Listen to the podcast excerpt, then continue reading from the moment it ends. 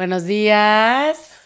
Amo, amo tus buenos días. Es que nada más de escucharte ponen de buenas. No, bueno, bueno, y miren, este pelazo se acomodó a las 3.45 de la tarde, un cagadero que tengo con el pelo. Bueno, entonces. Pero qué tal de guapa se ve. Ah, qué tal, no, nos pintaron y todo. Es una cosa. de- ahora sí van a ser los nuevos podcasts, maquilladas y pintadas.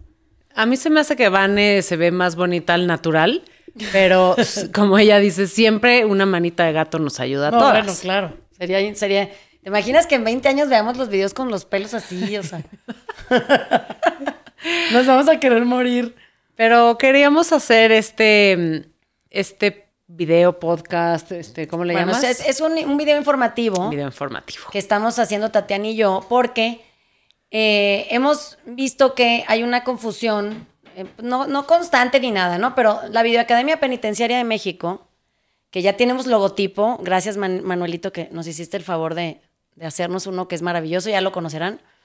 Eh, tenemos muchas preguntas relacionadas con qué es la Videoacademia. Sí, como que tenemos muchas eh, personas queriendo ayudar y saben que hacemos eh, esta ayuda social en las cárceles, pero queríamos darnos el tiempo y yo quería que Vane les explicara muy bien y a detalle eh, qué es lo que hacemos así el, cotidianamente Sí. y por qué ha sido tan exitoso este proyecto que ya estamos listísimas para lanzar, digamos, hacer un lanzamiento oficial y, Sí. y más organizado de la videoacademia, porque hemos venido haciéndolo como, como Dios nos da a entender. Sí, ah, como el Borras, Eh, Como dijimos. el Borras dijimos, pero bueno, queremos que sepan muy bien en qué consiste este proyecto y, y los alcances que ha logrado, Sí. ¿no? Sí, es correcto. El, el- el chiste es que la videoacademia es una escuela, este, que es en línea, entonces como que todo el mundo después de la pandemia entiende escuela en línea, ¿no? Ya los que padecieron a los hijos en la escuela en línea, los que, los que tuvimos que ser alumnos en línea, los que tuvimos que dar clases en línea, o sea, hay, hay todo tipo de, de- de posibilidades que todos tuvimos que haber podido experimentar. Entonces, a Tatiana se le ocurrió que era una muy buena idea eh, empezar en un penal de- del Estado de México, a donde ella ya iba y tenía un taller de costura y iba todos los lunes.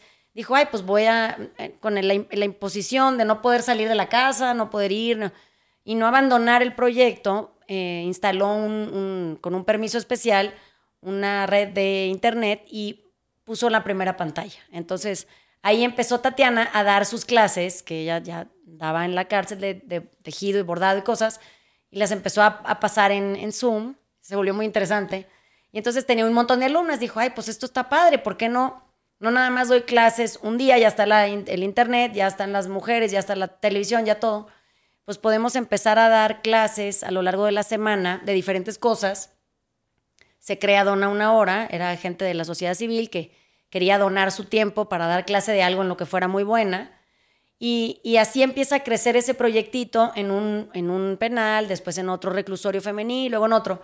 Y de repente todo el Estado de México estaba ya habitado por la Videoacademia Penitenciaria. en ¿Te acuerdas que nos dieron permiso las autoridades del Estado de México de hacer una prueba de un mes? Justamente a nosotros sí la pandemia nos vino como anillo al dedo. Y, y desde que empezó esa prueba, ya llevamos tres años transmitiendo ininterrumpidamente. Entonces ha sido pues una prueba que realmente funcionó. Sí, sí, Que nunca, nunca paramos, nunca paramos.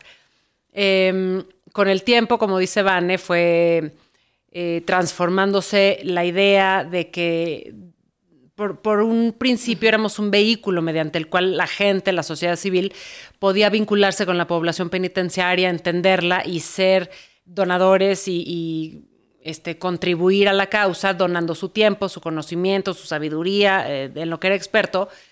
Y muchísimas gracias a toda la gente que donó su hora porque fue maravilloso y teníamos colas y colas y colas de gente queriendo ayudar. Eh, lo que fue maravilloso es que con el tiempo las propias alumnas, es decir, las mujeres privadas de la libertad en distintos estados, porque empezamos a llegar a distintos estados con la videoacademia, nos empezaron a requerir maestros de mayor calidad. Es decir, no cualquier persona podía tomar una hora de su tiempo para decirles cualquier cosa, no cualquier cosa, sino algo que ellos Sí. supieran. empezaron a comparar maestros de mucha altura y mucha calidad con gente que nada más quería ayudar y conversar o hacer una conferencia de algo que sabía o platicar con ellas, ¿no? Entonces nos empezamos a dar cuenta que, que ya había subido el nivel de inteligencia, de, de, capacitación en estas chavas. Y es cuando entra Vane y le digo, por favor, tú que llevas tantos años dando clase, ven a ver este proyecto y ven a darles clase tú, porque ya ellas demandan mucha calidad en la información de, las clases.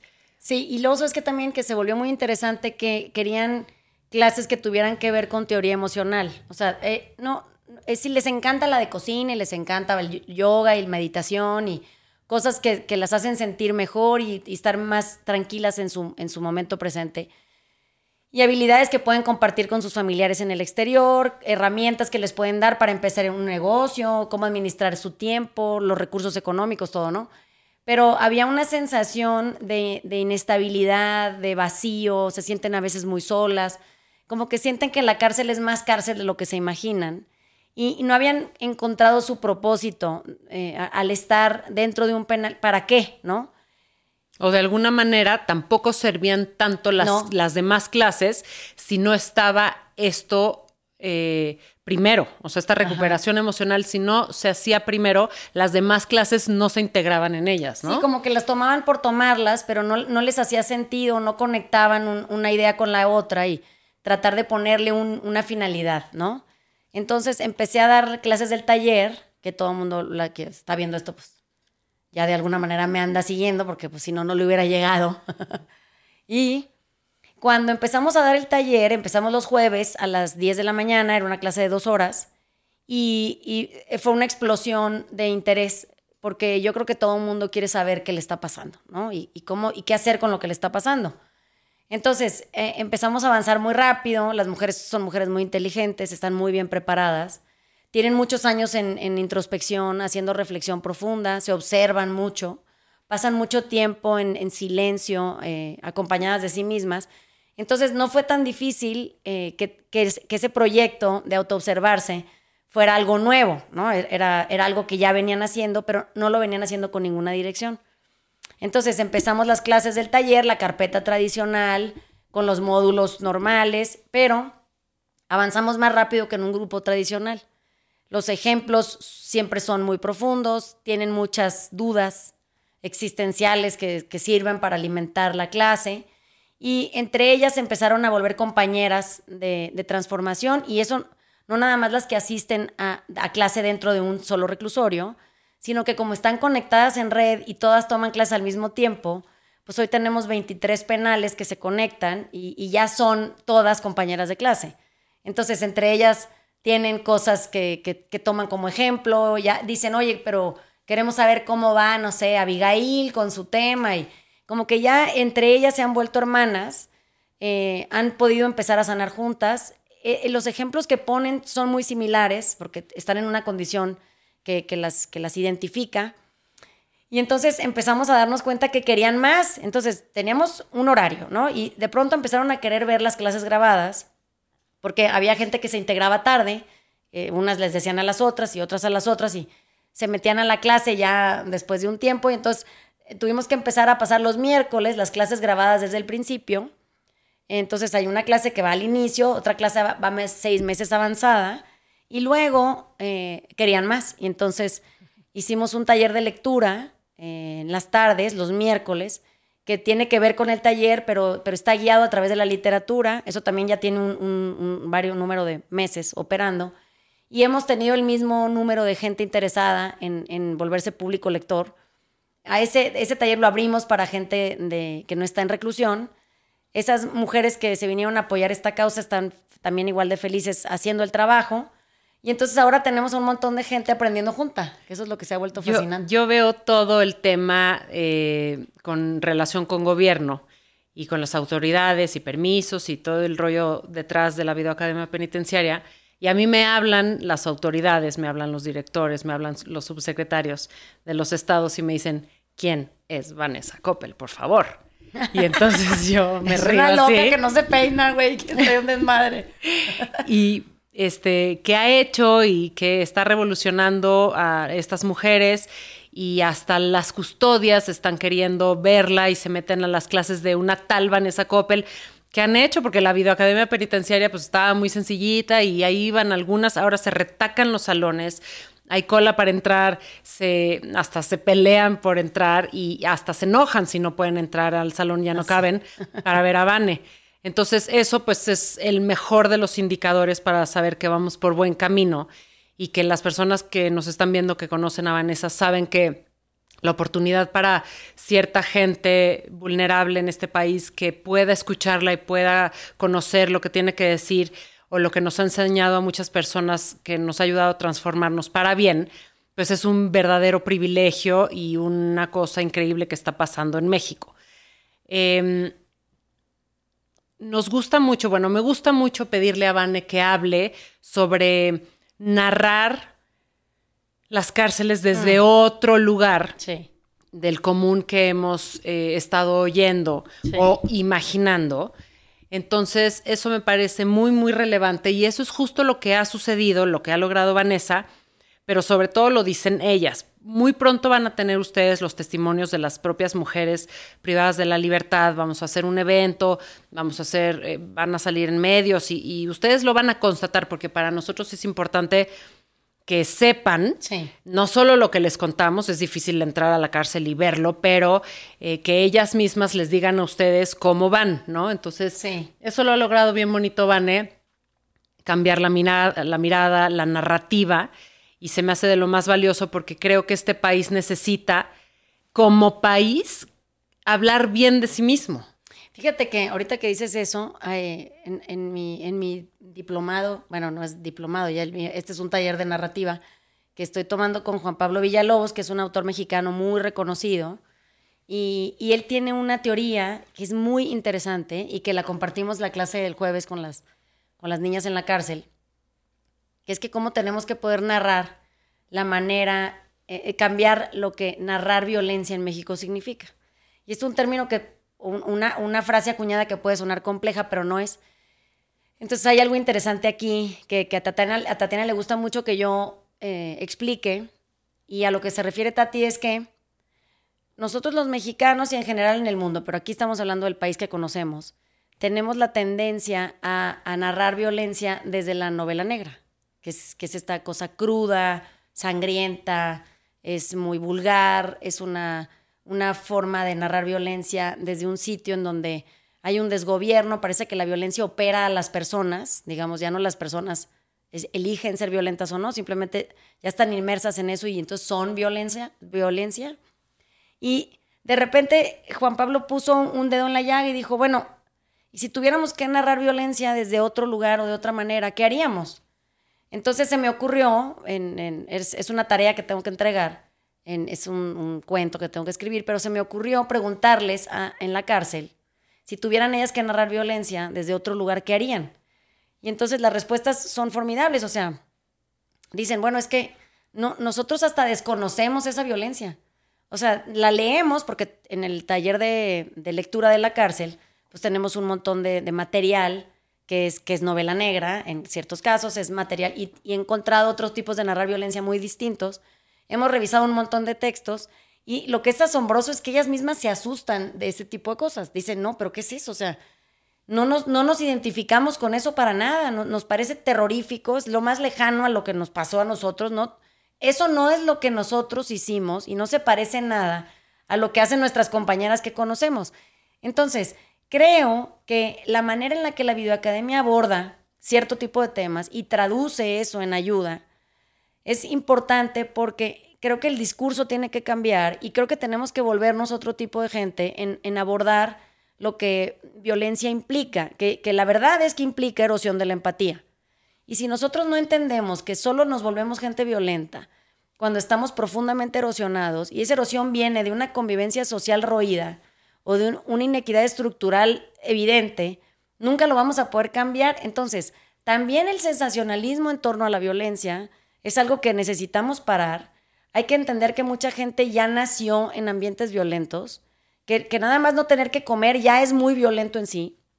Entonces, ¿cómo eso puede servir para poder volver el, el entorno algo más creativo, más propositivo, más entendido, más profundo, que, tengan también ellas una intención clara de ayudar, ya la tienen, la tienen en las manos, están sorprendidas con, con que esto se haya podido hacer a través de todo este montón de clases diseñadas para poderlas llevar a ellas a un otro lugar de profundidad, de, de, de autorreflexión y de, entendimiento, que pues ya hasta las familias de las, de las chavas que están en la cárcel participan dentro de la videoacademia, pero nada más eso, hablan a averiguar qué estamos haciendo con la mamá o con la tía o la hermana porque dicen que la desconocen, o sea, que ahora resulta que los trata bien a todos, ¿no?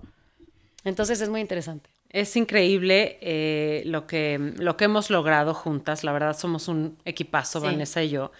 Eh, vamos por la vida, además de este, poniéndonos ante las cámaras juntas para ustedes y contarles lo que hacemos porque nos parece, nos parece importante difundirlo. También vamos a conseguir recursos por allá, por acá, vamos a conocer gente, vamos a buscar más ayuda, porque pues esto requiere un chorro de esfuerzo detrás. Pero, pero lo más bonito y lo más importante es que nosotras estamos cerquita de ver la transformación y de haber entendido que el acceso a la información valiosa que tienen estas mujeres ya hizo la diferencia. Siempre le dije a Vane que, que yo considero que las cárceles deberían de transformarse en grandes escuelas o eso deberían ser como, ah, este, como principio y, no un espacio de punidad, de castigo, de ya cometieron el delito, ya estaban erosionadas, ya estaban dolidas, heridas, ya eh, decidieron lo que decidieron. Estar ahí ya no debe ser más castigado, sino realmente convertir estos centros en verdaderos lugares de aprendizaje, de sanación, de recuperación y de reintegración. reintegración. eso que dice Tatiana es interesante. Lo de la reintegración. En la mañana estábamos haciendo un boceto de una cosa que queremos que, todo el mundo vea y lea y tenga en sus manos. Pero es muy interesante porque la palabra reinserción implica forzar algo a caber donde antes no cabía. Reinsertar, ¿no? Suena como que es a fuerzas, que lo vas a volver a meter ahí. Pero de entrada no, no cabía. O sea, claramente por eso fue expulsado, ¿no? Y la reintegración significa hacer algo completo, o sea, devolverle su completud a algo. Y, yo creo que lo que estamos haciendo nosotros es regresar a esas mujeres a sentirse completas, no forzadas a, regresar a un sitio en el que de entrada no cabían. Y, es bien importante lo que decías hace ratito, que todo este esfuerzo que va hacia las mujeres que están en las cárceles no se queda ahí. O sea, todas estas mujeres tienen comunicación absoluta y, cotidiana con sus familiares, con sus hijos. Em, tienen visitas, a, pesar de que están bastante abandonadas, sí ven gente y sí siguen siendo la mujer de una familia y la mamá de una familia. Y cuando estas mujeres se sanan y se rehabilitan y se reconstruyen, la familia rápidamente lo hace también. Entonces, es un proyecto que trasciende las barreras de la cárcel y que sale y que flota y que, que, vuela rápidamente hacia otros lados. Nosotros tenemos el sueño de, de, crecerlo realmente mucho y de poder llegar a muchísimas más personas, a familiares de todas las, de toda la gente que está en reclusión. En realidad, si hablamos de personas con referente carcelario, estamos hablando de un ejército, un ejército de niños que vienen creciendo. Eh, si su mamá o su papá está en la, cárcel, Estamos hablando de casi un millón de niños con referente carcelario paterno-materno. es mucha gente. Que tenemos que atender, que tenemos que atender. Entonces, bueno, ese es un sueño, vamos poquito a poco. Vanessa siempre me dice que, vamos, que voy muy a prisa, pero lo vamos a lograr. Ahorita vamos a lograr llegar a las 10.000 mujeres privadas de la libertad con este contenido, con esta videoacademia. Lo vamos a lograr muy pronto, vamos por ahí de la mitad, eh, en muy poquito tiempo. Y mm, la verdad es que nos es importante que ustedes lo conozcan porque, porque esto, así como vuela la información de Valne, también vuelan sus buenos comentarios, su ayuda, más gente nos busca, este, más gente sabe lo que hacemos. Y, sobre todo creo que la gran ayuda es que Vanessa logre transmitir a todas las personas, no solo a las de la cárcel, eh, esta, esta transformación, todos tenemos que cambiar, no Sí. solo ellas, ¿no? No, y, y fíjate, lo que decíamos el otro día, nosotros nos ha hecho tanto bien servir, y, y no nada más porque como la gente se imagina servirnos, ¿no? No, es que a- estar ahí puestas al servicio de otros seres humanos nos ha vuelto gente que busca información nueva, que se renueva, eh, que estamos en constante aprendizaje, todo el tiempo estamos queriendo averiguar ciertas cosas, nos metemos en lugares que ni pensábamos que íbamos a ir a dar, que conocer gente maravillosa, eh, este, que, que ni, ni considerábamos que nos hubiera querido ayudar. Entonces, como que todo se ha vuelto extraordinario, tenemos muchas posibilidades de, de servir. Lo que más nos gustaría es que, que quien tenga dudas, este, tenga alguna inquietud, quiera ayudar de alguna manera, ahí tenemos, toda- todo el mundo sabe nuestras redes, ah, es Fundación Plan B, pero ¿cómo es? Fundación guion bajo, plan, Plan, guion bajo B. B, ajá. O dona una hora. Ajá, eh, arroba Vanessa Coppel. Y lo que necesiten, busquen, quieran encontrar, tengan dudas o este, nos quieran mentar la madre, también es bienvenido. O inspirarse también para que cada quien encuentre su causa y, y trabajar en servir desde Sí. su nicho. No tiene que ser esta causa, no, No. nos tienen que apoyar a nosotras, pero sí ser inspirados por Vane y nosotros poder contagiarlos de las ganas de servir, ya nos va, ya nos damos por bien servidas. Creo ¿no? que, que para cerrar este mini episodio que les hicimos de, de- de dudas técnicas, este, váyanse con la tarea de, de imaginarse cambiando la descripción que tienen de violencia, porque entre más crudo se vuelve y más insoportable las imágenes y la... Siempre parece que esa es la réplica, ¿no? Y hay muchas otras maneras de traducir violencia en bienestar. Entonces, pues, vamos a darle la vuelta a esa madre, porque de otra forma vamos a quedarnos atorados en el mismo discurso y, y vamos a parecer narcocorrido. O sea, ya, ya, ya ni son ingeniosos, que eso también es algo que, que nos podemos llevar de tarea, ¿no? Fíjense cómo, cómo en lugar de, de contar una historia que, que- narra la trayectoria de alguien hacia su muerte o su debacle o su, o su, o su miseria, que normalmente así estaban hechos, yo soy de Sinaloa, ahora se dedican a ser voceros de, de lo que novela negra significa. Si no saben lo que es novela negra, también píquenle ahí en internet y verán, es una cosa interesantísima. Lo van a ver identificado casi en todos lados. Entonces, pues quitemos el rubro ese y, y- y vayamos a tratar de crear otra, otra discusión en torno a lo que todos estamos padeciendo, porque no nada más es violencia del exterior hacia nuestras familias. Yo creo que valdría la pena también averiguar qué tan violentos somos nosotros y cómo, ¿no? Exacto. Hace ratito Vanessa decía, este, si se pone a investigar la gente quiénes somos nosotras dos, Sí, claro. este, también nos pueden Tacha. tachar, tache Tacha. de las violentas. Todo mundo tenemos un, lado oscuro, todo mundo tenemos heridas, todo mundo. Todos hemos actuado mal siempre. O sea, Sí. no, no hay que, ay, yo no, porque a mí nunca. Es decir, Todo la mundo, cárcel no sí. es el lugar de la violencia. Sí, no. O sea, está en todos lados y todos podemos cambiar la narrativa. Y es importante que lo hagamos como sociedad. ¿Para qué? Para generar más luz. Sí, queremos empatía, ya estamos hasta la madre de lo mismo, qué aburrido. O sea, qué, qué aburrido erosionar, qué, qué cosa tan tediosa, tan repetitiva, tan, tan lo mismo, lo mismo. Yo creo que hay, hay otra alternativa, hay que tomarla, es una decisión. Y, y digo, yo me veo encantada aquí haciendo lo que hago y, y me la paso trabajando en, en temas de salud emocional. o sea, veo gente rota todo el tiempo, ¿no? Y no porque estén rotas quiere, decir que, que necesariamente tienen que actuar de manera equivocada.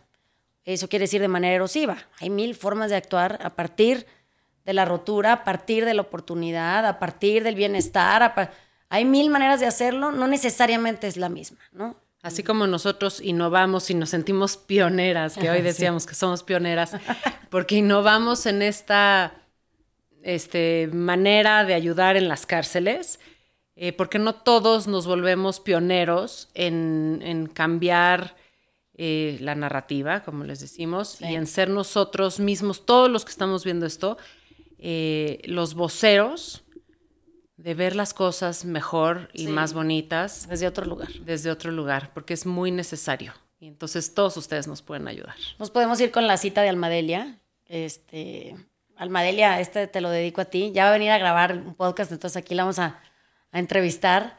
Pero eh, Almadelia dice que el verdadero milagro es cambiar la mirada. Y tiene toda la razón. Entonces, pues cambiamos la mirada. Cambiamos la mirada. Nos vemos la semana otra. Este, les prometo que les tenemos cosas interesantes de esta índole y de otra índole. Y les mandamos besos. ¿Quieres decir algo otro? No, más besos para ustedes. Chao.